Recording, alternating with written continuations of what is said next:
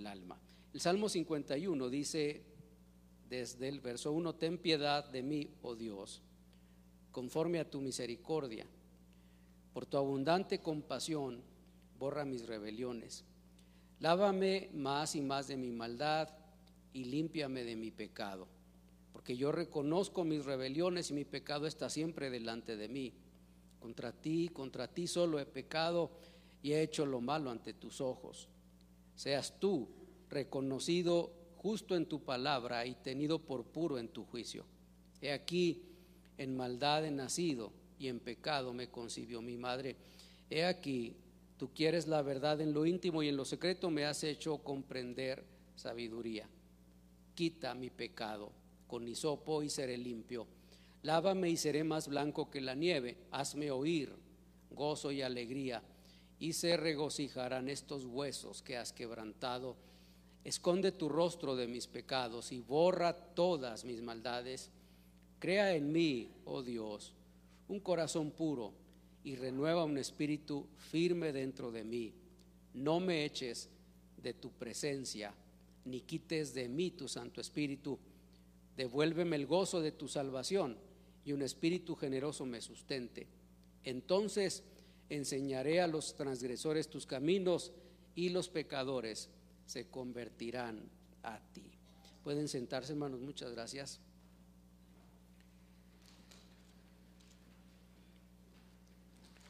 El autor de este, salmo 51 es David. Y en, en lo que sabemos, él lo pronuncia o lo declara en los días en que el profeta Natán fue a visitarlo para advertirle de cómo Dios estaba enojado por su pecado. David, según la historia bíblica, había tenido intimidad con Betsabé, la mujer de uno de sus hombres valientes, de sus mejores hombres. Y no solamente eso, pero además, después de aquella relación secreta, David planeó las cosas para que el esposo de aquella mujer muriera y él pudiera quedarse con la esposa. Y después, unos días que su plan parece ser exitoso, Parece que el plan funcionó. En el pensamiento de David parecía que bien, nadie se ha enterado de lo sucedido, qué bien que la cosa va saliendo como yo he planeado. Entonces Dios envía a Natán el profeta para advertirle de su error. Y es ahí donde él escribe este, esta oración, que en la mayoría de los casos se ve como una oración de arrepentimiento una oración en la que David está pidiendo perdón por su pecado o por sus pecados. Esta es parte de la historia, cómo es que esto sucede.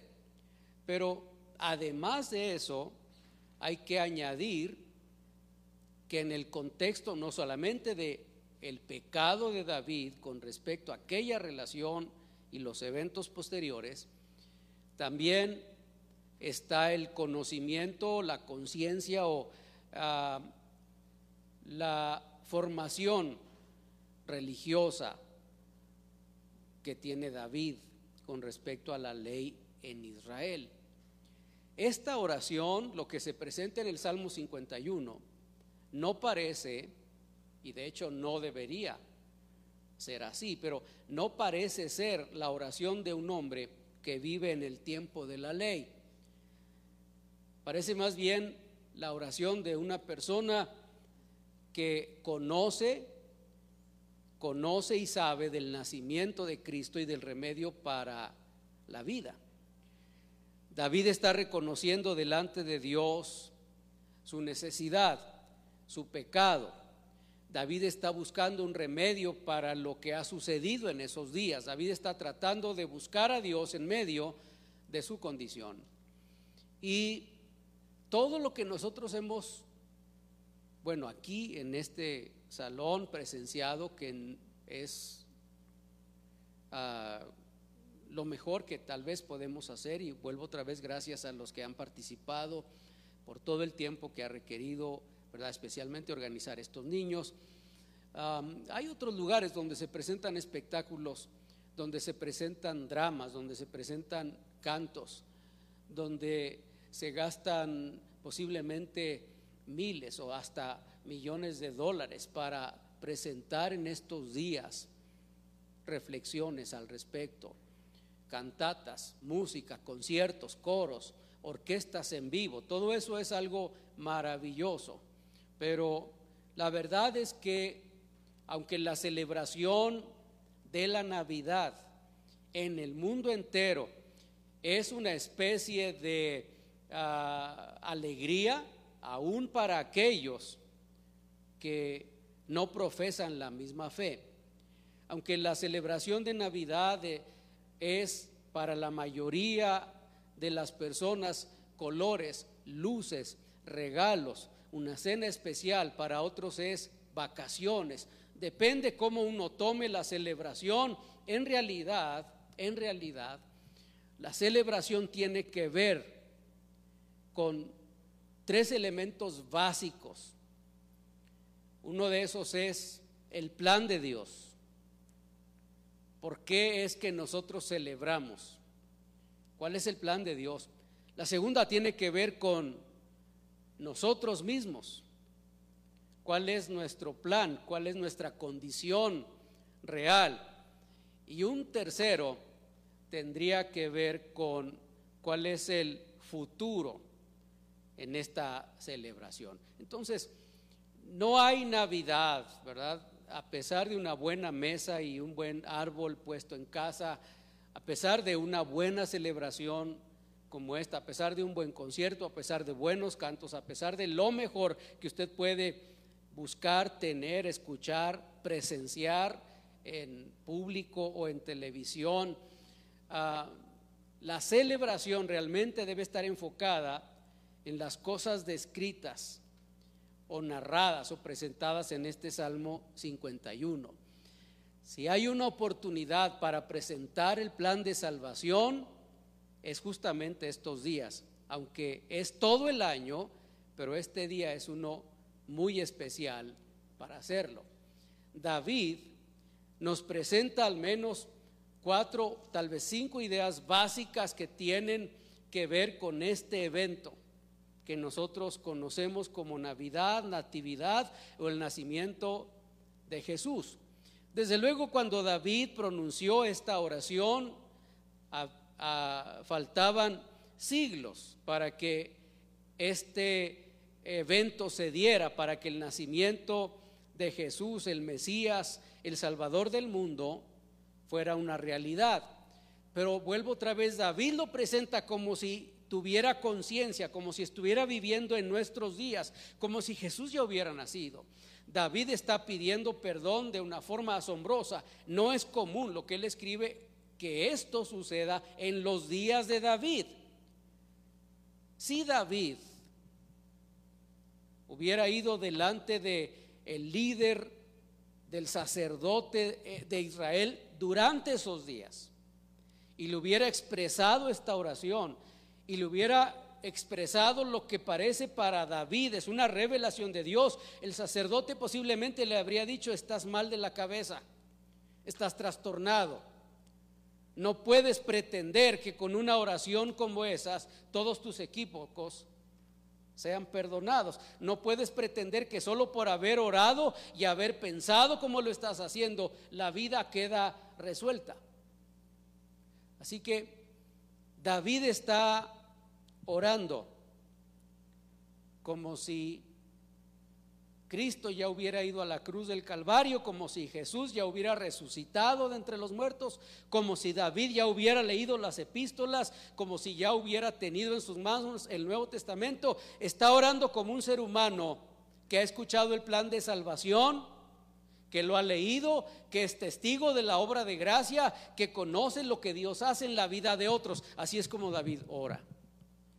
Y lo primero que David nos ofrece es que en medio de estos días de celebración, de Navidad, del nacimiento del Mesías, en medio de todo lo que estamos viviendo, todos nosotros tenemos la misma necesidad y en primer lugar es ir a Dios. Durante los días de Navidad vamos a la tienda, compramos, yo creo, casi estoy seguro, la mayoría de los que está aquí, si no es que todos y los que están desde su casa ya han comenzado a envolver los regalos que han comprado. Ya están esperando incluso recibir de otras personas. Ya aquí en días pasados, apenas el viernes, las mujeres eh, se reunieron, tuvieron un convivio y ya trajeron algo que habían ido a comprar para compartir en el grupo y comieron y cantaron, compartieron en secreto lo que habían comprado. Y eso es parte de lo que ya se comenzó a hacer en estos días. Lo primero que hay que hacer es ir a Dios, ir delante de Dios. David ofrece eso en su oración. Cuando él, el profeta Natán viene y le dice, esto que has hecho es inaceptable, Dios no lo acepta, es pecado te has equivocado. Y no es la primera vez que David se equivoca. Pero parece que sí es la primera en esta manera en la que Dios envía a un siervo suyo para decirle expresamente, has pecado, has cometido un pecado terrible. Y David no hace lo que sabía hacer una persona que en esos días pecaba.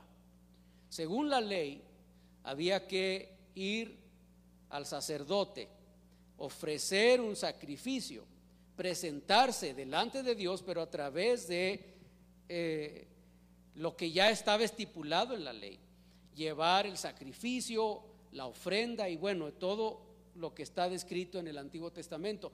Pero él no busca eso, pero inmediatamente parece él viene delante de Dios. Y entonces expresa estas primeras, ten piedad de mí, oh Dios, conforme a tu misericordia, por tu abundante compasión, borra mis rebeliones. Eso es impensable. Para la época, vuelvo otra vez en el contexto religioso de Israel, en esos días, nada más orar y pretender que con eso quedara todo eliminado, borrado, como que no cometiste ningún equívoco. No se trata de haber robado una manzana, un plato de comida, se trata de haber tenido una relación ilícita con una mujer que no era su esposa, de haber enviado a la guerra intencionalmente al marido para que lo mataran, de haberse quedado con aquella mujer, de haberlo hecho todo eso en secreto. Eso es muy grave en aquel tiempo, aunque se trate de David y hoy también. Una persona que hace, si pudiera semejante cosa, iría a la cárcel. Y resolverlo así nada más. Ten piedad de mí, oh Dios conforme a tu misericordia y por la abundante compasión, borra mi rebelión. Nada más quítalo. Desaparecelo. Como que no ha pasado nada. Como que jamás lo hice.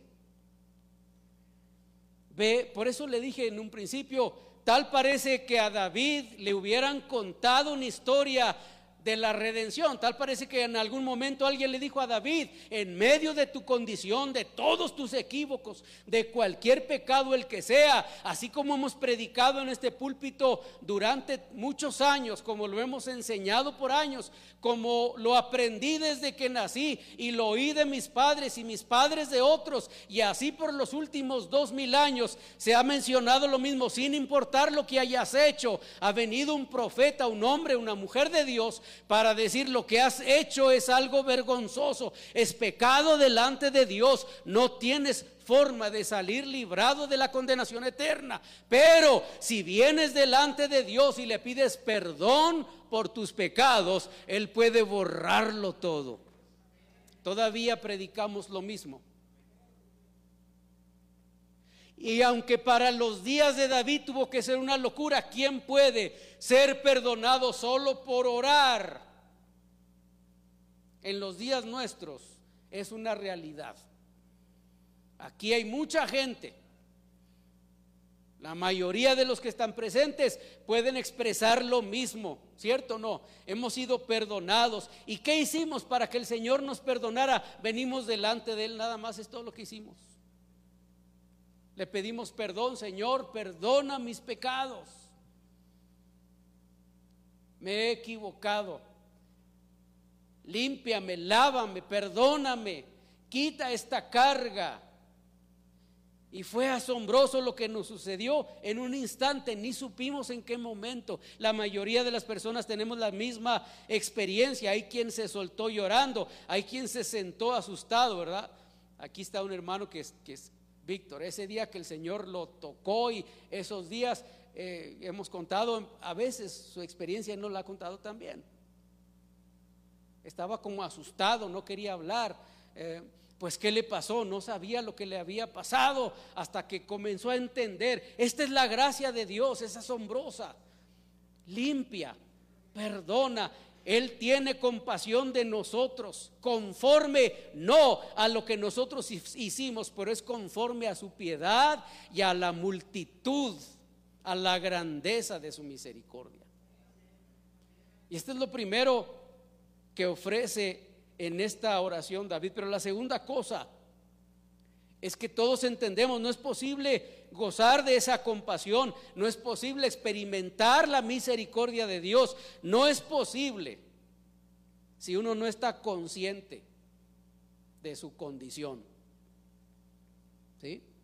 Por eso no puedo imaginar la cara de David, la carga emocional y espiritual del rey.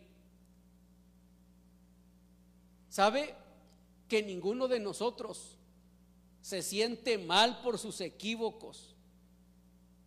La mayoría de nosotros cuando comenzamos a descubrir a cierta edad, tal vez éramos adolescentes, jóvenes, adultos, pero en algún momento comenzamos a descubrir que las cosas que hacíamos no eran tan buenas. Uno de nuestros hijos, más o menos tres años de edad, tenía eh, prohibido llevar comida a su habitación.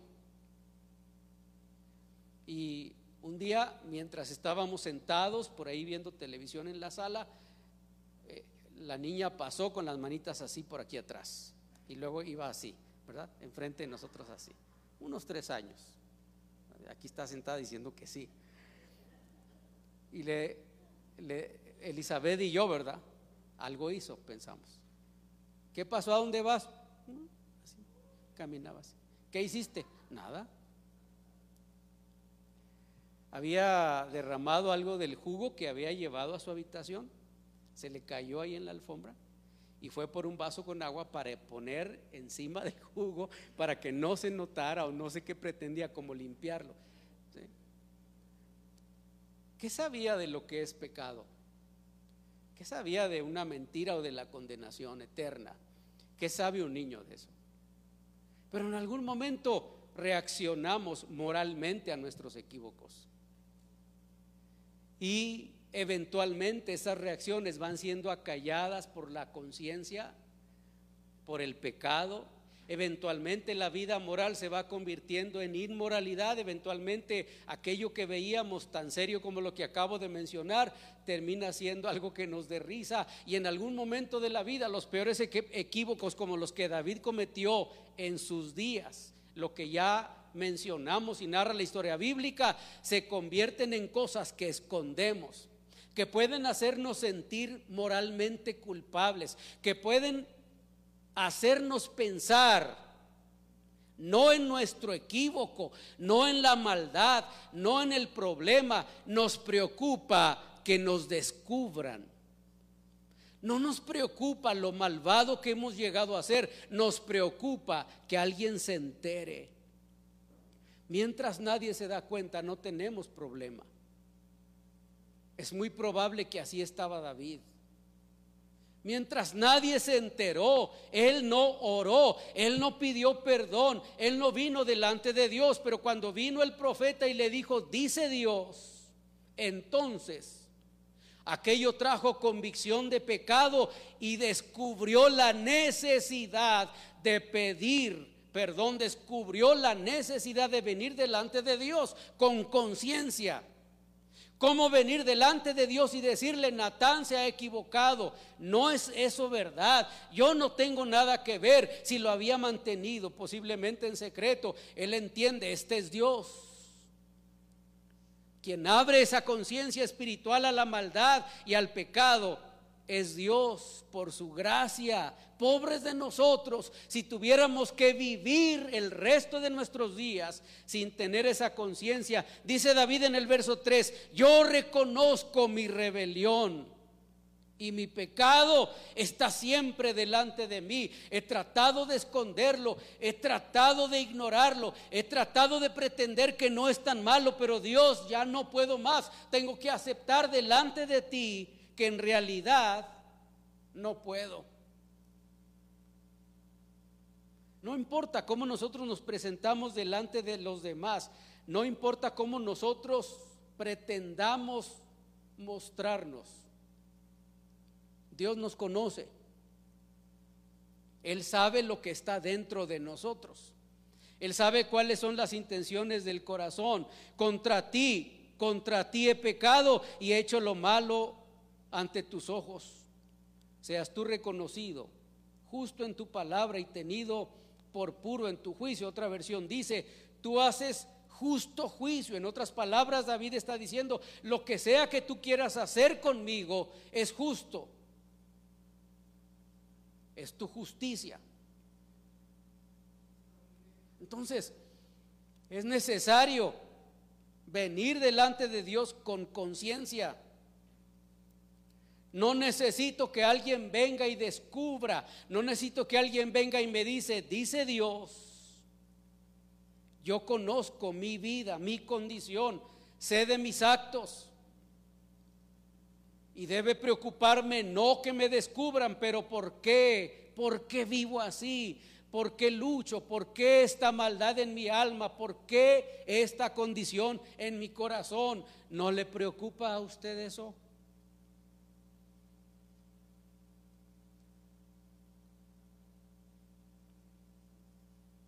En parte, su conciencia tiene que ver con su condición, pero tiene también que ver con la comprensión de que no puedo escapar de mi condición. He sido concebido, he nacido en maldad. ¿Ve cómo parece que vino a una clase de la escuela dominical, verdad? La tercera cosa que nos ofrece esta oración es, es necesario pedir perdón. Mucha gente viene delante de Dios y cuando tiene conflictos pide que Dios tenga piedad. Les dije uno de estos días de cómo he visto gente en medio de las crisis, cuando alguno de los que tienen su casa o alrededor está muriendo, he visto cómo la gente ruega la piedad de Dios. He visto cómo la gente pide que Dios tenga compasión. He visto cómo la gente se acerca a Dios, pero he visto también cómo en medio de esa petición por compasión, la gente no es consciente de su necesidad. Una vez que tenemos conciencia, no podemos quedarnos con esa carga. Una vez que adquirimos la conciencia de nuestro pecado, una acción inmediata es pedir perdón. Usted puede imaginar a David, el profeta Natán, diciendo, has pecado, te has equivocado, tu acto es irreprobable, reprobable, vil, malvado.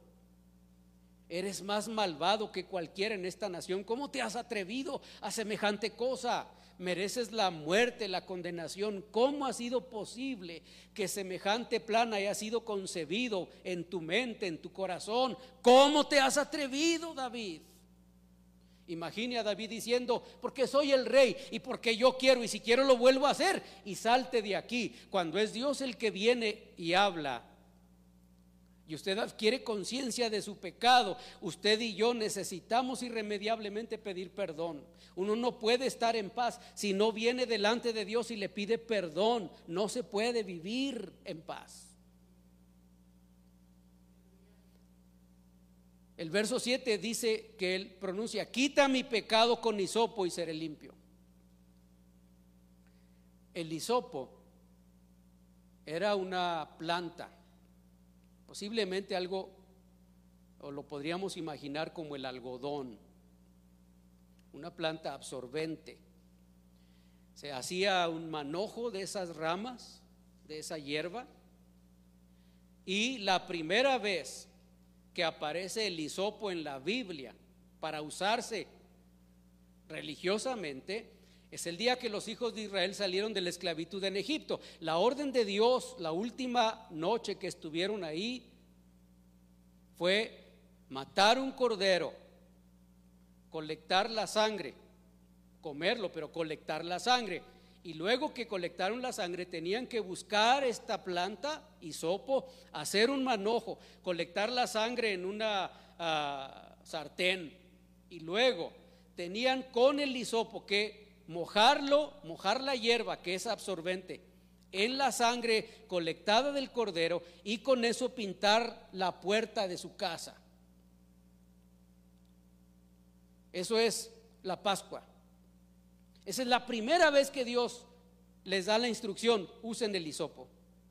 No se usaba, no se untaba con la mano, no se usaba con un trapo, no se podía untar con cualquier cosa, con un pedacito de madera. Tenía que cumplir la instrucción, use un hisopo. A partir de ahí aparece en otras ocasiones, todas las veces que la Biblia habla del uso de esta planta del hisopo, siempre tiene que ver con algo que identifica la limpieza, con quedar limpio un leproso, aunque quedara sano, no podía volver a su casa si no era limpio ceremonialmente. Tenía que colectar, conseguir dos aves, dos pajaritos, un trozo de madera de cerdo, un cordón rojo, una olla pequeña, dos ollas de barro con agua y una rama de hisopo de esa hierba. Y cuando iba a la puerta del campamento, afuera de la comunidad, ya no tiene lepra, pero no puede entrar hasta que sea declarado limpio. Para ser declarado limpio tiene que romper la cabeza, trozar la cabeza de uno de estos animales, poner la sangre en la vasija con agua, de amarrar al otro pajarito una el pedazo de madera de cedro con un cordón rojo, dejarlo libre y luego tiene que mojar en donde depositó la sangre en agua ahí con el hisopo. Eso es parte de la ceremonia para poder entrar por siete días al campamento. Todavía no va a su casa, va a ofrecer un sacrificio en el templo y entonces es declarado limpio. Ahora puede convivir con los demás. Para eso se usaba el hisopo. Todo el tiempo es para limpiar. Y lo que David está diciendo aquí es asombroso. David no podía llegar delante del sacerdote y decirle, oré, pedí a Dios, me arrepentí. ¿Y qué crees? No necesité matar un animal, no necesité el sacrificio presentado en la ley, no necesité el hisopo en realidad David está en su mente pensando, eso que tú le dijiste al sacerdote que hiciera, eso que se hace en la casa con la hierba, con esa hierba, Señor, yo no quiero ir delante de nadie, no quiero ir al campo a cortarla, te estoy rogando que seas tú Que sea tu acción, que sea tu gracia, que sea por tu voluntad, por tu inmensa misericordia, que seas tú. Es la figura de un Dios como el sacerdote. Es la figura de un Dios que hace esta acción por mí, tú Señor. Tú tómale hisopo de donde tú lo puedas conseguir. Tómalo y lávame, lléname, límpiame, pásamelo por todos lados, borra mi maldad. Eso es lo que pretende. Por eso le dije hace un momento, si él fuera delante del sacerdote en esos días y le dijera, es posible quedar limpio de la maldad, del pecado, es posible limpiar la mente, es posible limpiar el corazón de las malas acciones, es posible sentirse libre solo por orar, solo por venir delante de Dios y pedir que tenga misericordia. Le habían dicho, estás loco, eso no es posible sin ninguna ceremonia, sin hacer nada más, solo por orar. Quita mi pecado con hisopo y seré limpio. Tú puedes hacer eso por mí. David no sabe del Mesías, él no ha experimentado lo que la gracia de Dios es en su vida, se ha equivocado todo el tiempo, tiene una carga moral, espiritual, emocional. Dios mismo le ha revelado, has pecado. ¿Quién puede ayudarle? Dios mío, quita mi pecado con hisopo y seré limpio, lávame y seré más blanco que la nieve Esconde tu rostro de mis pecados, borra mi maldad, no mires lo que he hecho. ¿Cómo va a ser eso posible? Exactamente eso es lo que la gracia de Dios hace. Jesús nació, vino, desarrolló su ministerio, creció. Dice Juan, vivimos vimos su gloria, habitó entre nosotros y el texto bíblico dice que apareció para deshacer las obras del diablo. Por, esto estamos celebrando. No celebramos solamente un niño, no celebramos la temporada, celebramos que gracias a eso nosotros también hemos experimentado la gracia de Dios, ha sido quitado nuestro pecado, hemos quedado más blancos que la nieve. Dijo Isaías, si vuestros pecados fueren rojos como el carmesí. Estos días pinté parte de nuestra casa. No me gustó mucho el color, era un color más o menos claro. Y le dije a la persona que está trabajando, no me gusta. Y me dijo, ya fui a la tienda y me dijeron, te podemos hacer un color más oscuro, pero es imposible volverlo al blanco. Nomás es pintura. Yo digo, pues échale una lata nueva de pintura blanca, ¿verdad? Y se acabará el otro color. Todavía va a quedar algo del otro. No importa lo que haga, va a quedar algo del otro. En, en lo que Dios ofrece no queda nada del otro color. Nada. Así dice la Biblia. ¿Sí? Totalmente limpio. Limpio. No hay donde asomarse y decir, todavía queda algo. No hay donde. No es posible. Esa es la oración de David. El verso 10 dice, crea en mí un corazón limpio. Casi estoy terminando. Crea en mí un corazón limpio. Otra versión, o esta versión, crea en mí, oh Dios, un corazón puro y renueva un espíritu dentro de mí. Crea en mí, oh Dios, un corazón limpio. Esta expresión crear en el texto, David está usando una palabra que solamente se le puede atribuir a Dios. Crear, hay dos expresiones en la Biblia.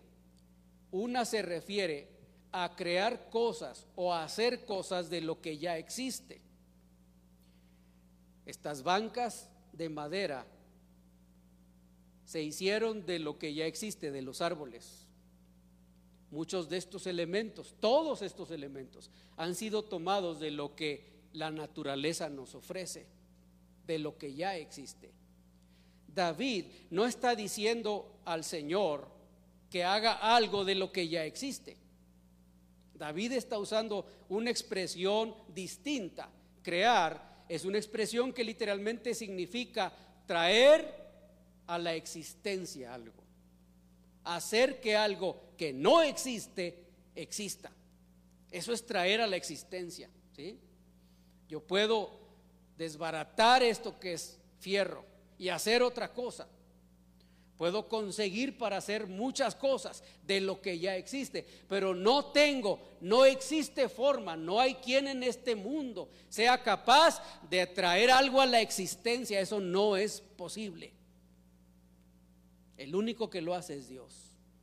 Cuando Génesis 1.1 dice, creó Dios, en el principio creó Dios, utiliza el mismo término, traer a la existencia llamar de lo que no existe para que exista. Por eso dice el texto, y dijo Dios, sea la luz, y fue la luz, y dijo Dios, y dijo Dios, produzca la, la tierra hierba verde y comenzó, porque no existía la hierba, no había separación de la luz y las tinieblas, no existía el orden, nada de eso había, pero Dios por su palabra trajo a la existencia. Así dice el pasaje. Y lo que David está diciendo en su oración es eso, Dios, crea en mí un corazón limpio Trae a la existencia lo que no existe en mi alma, en mi corazón, en mis anhelos, en mi personalidad, en mis pensamientos. Todo lo que yo soy es esto. Mi corazón es este. Mis intenciones son estas. Mi forma de pensar, mis enojos, mis equívocos. Eso ya está hecho, eso ya existe. Pero dice David, te estoy rogando que traigas a la existencia un David que no existe es decir, Dios, trae a la existencia un Gabriel Andabazo que no existe, que no ha nacido, que nadie conoce, que tú eres el único que puede hacerlo. Y eso hace la gracia de Dios.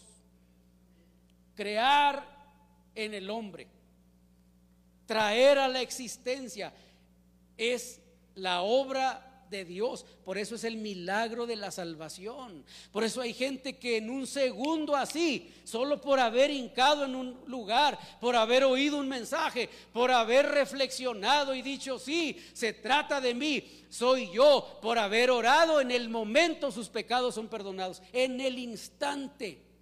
¿Cierto o no? Es instantáneo la carga desaparece y el que no podía vivir sin un trago instantáneamente abandona el vicio. El que no podía hablar sin decir una palabra obscena, en el momento abandona ese lenguaje. El que no podía vivir sin el rencor por lo que le hicieron, ese rencor se convierte en gozo. El que vivía en la tristeza se convierte en alegría. El que no entendía la vida, ahora quiere vivir. El que vivía en la miseria, ahora está en la riqueza de la gracia de Dios. Es en un instante, ni sabemos en qué momento pasa eso. ¿Cómo sucede? A veces ni lo entendemos. Abrimos los ojos y descubrimos qué me pasó, por qué me siento así. Esta es la gracia de Dios. Crea en mí, oh Dios, un corazón limpio. Eso es lo que Dios hace. Si no ha experimentado eso, usted todavía no conoce la gracia de Dios. Todavía no sabe lo que la salvación es. Sabe la Navidad por los focos, el pesebre y los cantos, pero no conoce la obra de Dios en el corazón. Y la última idea, esto crea un compromiso. Crea en mí, oh Dios. Y entonces dice el verso 13, enseñaré. Como consecuencia de este acto, dice entonces enseñaré a los transgresores tus caminos. Entonces yo, yo que maté a un hombre, que me acosté con esa mujer, yo que soy culpable de quién sabe cuántos otros delitos en la vida, ¿qué carácter moral tengo para sentar a uno y decirle, no hagas esto? Ninguno. Dígame usted qué borracho puede entrar con autoridad moral a una cantina. ¿Quién? ¿Qué narcotraficante o vendedor de drogas puede pararse en público y decir, esto es lo peor que alguien puede hacer en la vida, sabiendo que lo hace? Y sabiendo el resto de la, de la gente que lo hace. ¿Quién puede hacer eso? ¿Con qué carácter moral? ¿Con qué autoridad? Y David entiende que cuando la gracia de Dios se manifiesta de este modo, entonces sin importar lo más ruin, lo más horrible, terrible, lo inmoral que haya sido, sin importar tu pecado, no importa lo que hiciste. Eso es lo que dice esta oración. Cuando tú has experimentado la gracia de Dios, entonces tienes la autoridad moral y espiritual para enseñarle a otro y decirle, tú estás mal, vives mal, eso que haces no está bien. Tú puedes alcanzar la gracia de Dios. Tú puedes ser feliz. Tus pecados pueden ser perdonados. Tu vida puede ser transformada cuando tú dices, la mía, la mía ha sido transformada por esta gracia. Por eso esta experiencia. Por eso predicamos, cantamos, servimos. Por eso nos reunimos. Porque esta es parte de nuestra experiencia. Esa es la razón. Entonces enseñaré a los transgresores o pecadores tus caminos. Usted no puede ir a donde no ha ido. ¿Cómo enseñar el camino del Señor si yo no lo ando? ¿Cómo decirle a otro cómo conseguir esta gracia? cómo adquirirla, cómo vivir en la gracia de Dios, cómo enseñarle a otro cómo adorar a Dios, cómo enseñarle a otro cómo entregar su vida y servicio a Dios, cómo hacerlo si yo no lo hago. Entonces, enseñaré. Y entonces los que pecan se van a convertir a ti. Para esos días era una locura esa oración. No puede ser posible. Pero hoy sí. Hoy sí. Esta puede ser la oración de cualquiera, de cualquier persona que ha pecado, que ha recibido de Dios una revelación por su condición, de cualquiera que ha venido con esta convicción y ha pedido perdón y se ha descubierto totalmente libre. ¿Verdad? Libre. Eso es la gracia de Dios. Eso es la Navidad. Eso es la Semana Santa, eso es la resurrección, eso es la crucifixión, eso es el día y el resto del año, la vida entera es eso. Para nosotros es eso. Si es que hay alguien que no conoce esta gracia así, como hacemos siempre, queremos orar. Así que, ¿por qué no se pone de pie? Y si usted tiene esta experiencia, usted puede gozarse, usted puede dar gracias a Dios, usted puede con libertad adorar a Dios, pero si no, no puede dejar pasar esta oportunidad de pedir perdón. Oiga bien, no se trata de lo que me gusta, no se trata de lo bien que me siento, no se trata del ambiente, no se trata de esta iglesia como familia. Esto es lindo, esto se disfruta mucho, pero esto no va a durar mucho. En algún momento usted va a descubrir que necesita algo más. Hay otras iglesias que ofrecen mejores programas, que son más ah, hermanables, que tienen mayor compañerismo, que ofrecen más recursos, que usted podría estar más cómodo que lo que está entre nosotros. Hay muchos lugares donde estar bien. No estamos ofreciendo un lugar donde está bien. La Biblia enseña, la Biblia enseña, es conocer a Cristo. Es conocer a Cristo es conocer a Cristo, es pedir perdón por sus pecados. Es Dios el que dice te has equivocado, es Dios el que dice esto no es correcto, es Dios el que te lo dice. Yo no te conozco, yo no vivo contigo, yo no he andado contigo en las cosas que posiblemente has hecho, ni las buenas ni las malas. Yo no sé qué has hecho, pero si Dios te ha hablado, si en algún momento has sentido que se trata de ti, sí, se trata de ti, es el Espíritu Santo. No hay nada que esconder delante de Dios. No hay razón para esconderse de Dios. Al contrario, así como estás, ven, preséntate y dile, Dile todo lo que el mundo no puede hacer y es borrar esta maldad. Todo lo que los amigos no han podido hacer, lo que la familia, los miembros de la iglesia o todas las otras cosas que he intentado no pueden hacer, Señor, hazlo tú. Tú, tú toma el hisopo, tú toma las herramientas que quieras, límpiame, lávame más y más de mi pecado y sin importar lo que he hecho. Esa es tu, debe ser nuestra convicción y quedaré más blanco que la nieve. Eso es el perdón. Es la misericordia de Dios. Te damos las gracias por tu misericordia, Señor. Por el perdón que nos has dado en Cristo. Gracias, Señor, por la bendición que tenemos de reunirnos este día especial. Gracias, Señor, por perdonarnos no hay uno solo de nosotros que pueda decir que no tiene la necesidad de venir delante de ti como hizo David entonces y ahora venimos delante de ti, te rogamos por la multitud, por la grandeza de tu misericordia. Señor, que tengas piedad de nosotros, que nos perdones. Nos hemos equivocado, hemos pecado contra ti y como David dijo, Señor, nuestro pecado está constantemente delante de nosotros. No lo podemos olvidar, no lo podemos esconder. Todas las cosas que nos acusan son vergonzosas. Es algo de lo que no quisiéramos hablar. Perdónanos. Perdónanos. Te suplicamos que tengas compasión.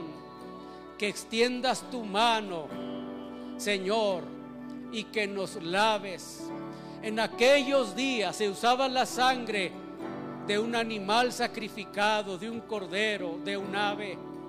Hoy podemos ser limpiados, Señor, por el sacrificio que hiciste en la cruz del Calvario para perdonar todos nuestros pecados. Lávanos, lávanos más y más, más de nuestra maldad. Señor, límpianos, perdónanos crea en nosotros. Tú eres el único que puede traer a la existencia lo que no existe. Traer a la existencia un corazón agradecido, traer a la existencia una persona que ha experimentado tu gracia. Ten misericordia, ten misericordia de nosotros. Bendice esta tarde a los que han escuchado esta reflexión, los que están desde lo profundo de su corazón orando, Espíritu Santo, tú eres el único que, que puede hacerlo. Ten misericordia, ten misericordia, Señor. Gracias, gracias, gracias te damos siempre. Bendecimos el nombre de Cristo, adoramos al Señor nuestro Dios por esta salvación tan grande por librarnos de la condenación eterna. Bendito es el nombre del Señor. En el cielo las Te adoramos, Señor. Seráfico Glorioso es el nombre de Cristo.